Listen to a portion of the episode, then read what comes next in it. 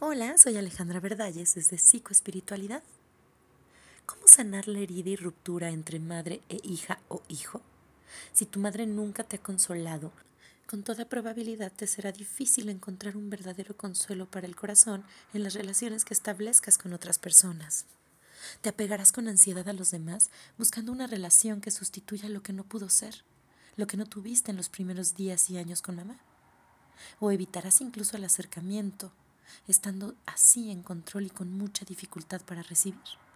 Si mamá estaba física pero no emocionalmente, ya fuera porque estaba deprimida, porque había perdido hijos con anterioridad, o había perdido una pareja por trabajo, por traumas familiares, etc., emocionalmente vas a crecer carenciado de madre, con una pena y un vacío interno difícilmente llenable que te llevará quizás hacia la depresión, hacia la tristeza, a la actividad constante, a la ansiedad o incluso a síntomas físicos variados, adicciones también.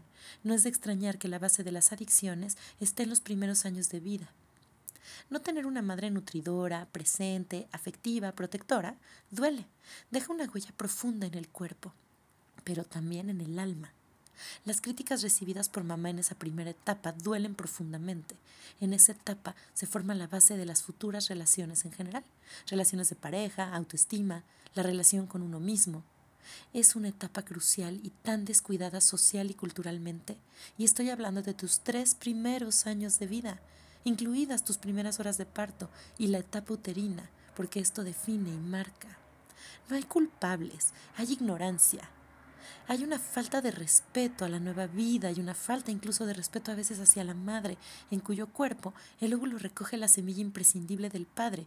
Aunque esa inseminación es padre biológico, el impulso de vida, y de esa unión surge el viaje de una nueva vida que necesitará mucho en sus comienzos, muy dependiente. Todos llevamos encima el peso de nuestra madre, por lo que es necesario sanar la ruptura madre-hijo o madre-hija, tanto si tu madre está viva como si no, para de esta forma poder sanar la profunda herida de tu naturaleza. El elemento clave reside en que tú mismo te conviertas en una buena madre para ti. Con esa idea en la mente, asume la tarea de ser maternal contigo mismo. Es difícil tener recuerdos de lo sucedido. En muchos casos falta información y es difícil de entender que ahí está la raíz del conflicto o del dolor presente. Será imprescindible ir creando un espacio interno de consuelo, de refugio y buscando también ayuda externa para crear unos cimientos sanos. Cuando eso no se hace, con el tiempo, el dolor, el vacío, la tristeza, el agujero interno se hace más intenso y más insoportable. A pesar de haber sufrido relaciones tóxicas con nuestra madre, como el hipercontrol, el abandono emocional, los malos tratos, los abusos, etc., siempre podemos trabajar para recuperar el control de nuestra vida. Estos pasos pueden ayudar a recuperar la calma interior si la unión materna durante la infancia fue deficiente y sus carencias derivadas todavía nos perjudican. Piensa primero que ahora tú también eres un adulto ha pasado el tiempo y la niña o niño que tu madre continúa viendo como su hijo o hija pequeña ha crecido. Ha llegado el momento de que tomes tus propias decisiones. Tienes todo el derecho a vivir tu propia vida, no lo dudes. Te mereces tener relaciones horizontales, libres de sometimientos, libres de juegos de poder. Tú marcas los límites. La mayoría de las veces los cambios que deseamos que se produzcan en los demás nunca llegan. Tal vez tu madre siga repitiendo sus mismos esquemas y pretendiendo que tú actúes igual que antes. Sin embargo, ahora tú puedes marcar unos límites de respeto en tu relación y decidir hasta dónde permites que se inmiscuyan en tu vida. Comprender no significa permitir. Puedes llegar a comprender los motivos por los que tu madre en el pasado se comportó como lo hizo, pero esto no es excusa para que siga actuando igual. No resulta saludable ocultar el daño que recibiste. Y si tú eres madre, si tienes tus propios hijos, entonces sientes una doble motivación para liberarte del pasado y recuperar tu equilibrio emocional. Por un lado, notas un interés legítimo en sanar, pero además piensa que toda la carga que sueltes será una carga que le estés evitando a tus hijos también. Piensa en ti. Si te has pasado tu vida pendiente de los deseos o las expectativas de los demás, ha llegado el momento de pensar en ti mismo. No es egoísmo, es salud emocional. Recuerda que si tú no estás bien, no vas a poder amar incondicionalmente a tus seres queridos. Haz cosas que te apetezcan. Escucha tu cuerpo y siente qué es lo que te pide.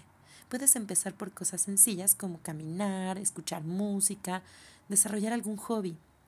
Poco a poco vas a ir sintiendo cada vez más clara esa voz interior que te dice y dicta lo que es bueno para ti. La fuerza del vínculo madre-hija o madre-hijo. Algunas madres construyen con sus hijos sólidos lazos de conexión y respeto. Libres de condicionamientos y sintiéndose acompañados en sus necesidades, estos niños crecen felices y seguros de sí mismos. En otras familias, el autoritarismo, los chantajes, las coacciones dañan el vínculo de la madre con sus hijos, quienes acaban arrastrando de por vida muchísimas inseguridades y baja autoestima. Frente a estas madres ausentes podemos encontrarnos el caso opuesto, el de madres excesivamente controladoras. ¿Qué pasa? Que ambas experiencias son devastadoras para la personalidad. Cuando alguien viene a consulta y presenta un sentimiento de inferioridad y una baja autoestima que les afecta profundamente en sus relaciones personales o en su capacidad para afrontar las situaciones cotidianas de su vida, podemos irnos al fondo de la relación con su madre. Por supuesto, las madres, en ambos casos, son víctimas y arrastran tras de sí una carga de abandono, de miedo, de inseguridad. Pero estas duras circunstancias no minimizan el impacto de las carencias y de las represiones que han sufrido sus propios hijos. Todo niño al nacer espera sentirse acogido y amado incondicionalmente por su madre, también por su padre. Pero cuando esto no sucede, el niño siente tristeza, desamparo, frustración, enojo, rabia y no sabe cómo expresarlas o no puede.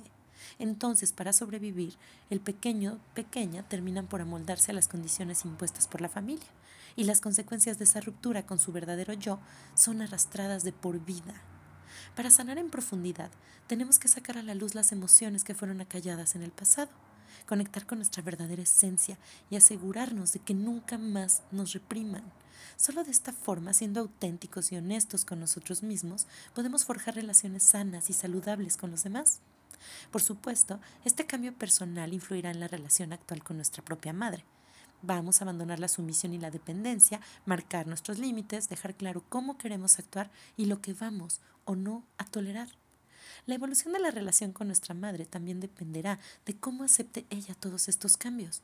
Si se apega a los esquemas insanos del pasado, pero nosotros ya no se lo permitimos, resulta inevitable que se produzca un distanciamiento. Pero si la madre asume como una persona madura los errores cometidos en el pasado y muestra una verdadera actitud de cambio, sí es posible mantener una relación sana y adulta, ya no desde la indiferencia o la represión, sino desde la comprensión mutua y el diálogo. Nuestro yo más auténtico, esa parte interna nuestra que sabe cómo somos realmente y lo que necesitamos para ser felices, nunca desaparece y con el acompañamiento adecuado siempre podemos liberarnos de todo esto acumulado tras años de abusos, reconectar con nuestra verdadera esencia, con nuestra verdadera yo. Este cambio de 180 grados en nuestra vida también repercute en nuestras relaciones con los demás y en la de ellos con nosotros. A veces las diferencias son casi insalvables y se impone la distancia, para poder sanar de forma adecuada. En otras ocasiones, tras contemplar la transformación sufrida por sus hijos, son las propias madres las que acuden a terapia para trabajar sus asuntos personales. En estos casos, el vínculo afectivo con su hija o hijo va sanando a medida que cada una de las partes va madurando. Independientemente de cuál sea la reacción de nuestra madre, lo importante es haber realizado el trabajo de comprensión y sanación que mencionó antes. Tras este proceso podrás recuperar el control sobre tu vida, tomarás sin sentirte presionado tus propias decisiones y vas a restablecer tu autoestima y tu calma interior. Todos tenemos una madre y el problema nunca es la madre, son nuestras expectativas de esa relación. Se trata de reconocer esa relación tal cual como fue, aceptarla con todo lo que fue, incluyendo lo fácil y lo difícil, lo lindo y lo no tan lindo. Lo único que está en nuestras manos es cómo elegimos vivir esa relación, desde qué lugar la experimentamos y lo que sentimos con respecto a ella. Recuerda que no estás solo y que mucho nunca es suficiente. Soy Alejandra Verdalles desde Psicoespiritualidad. Hasta la próxima.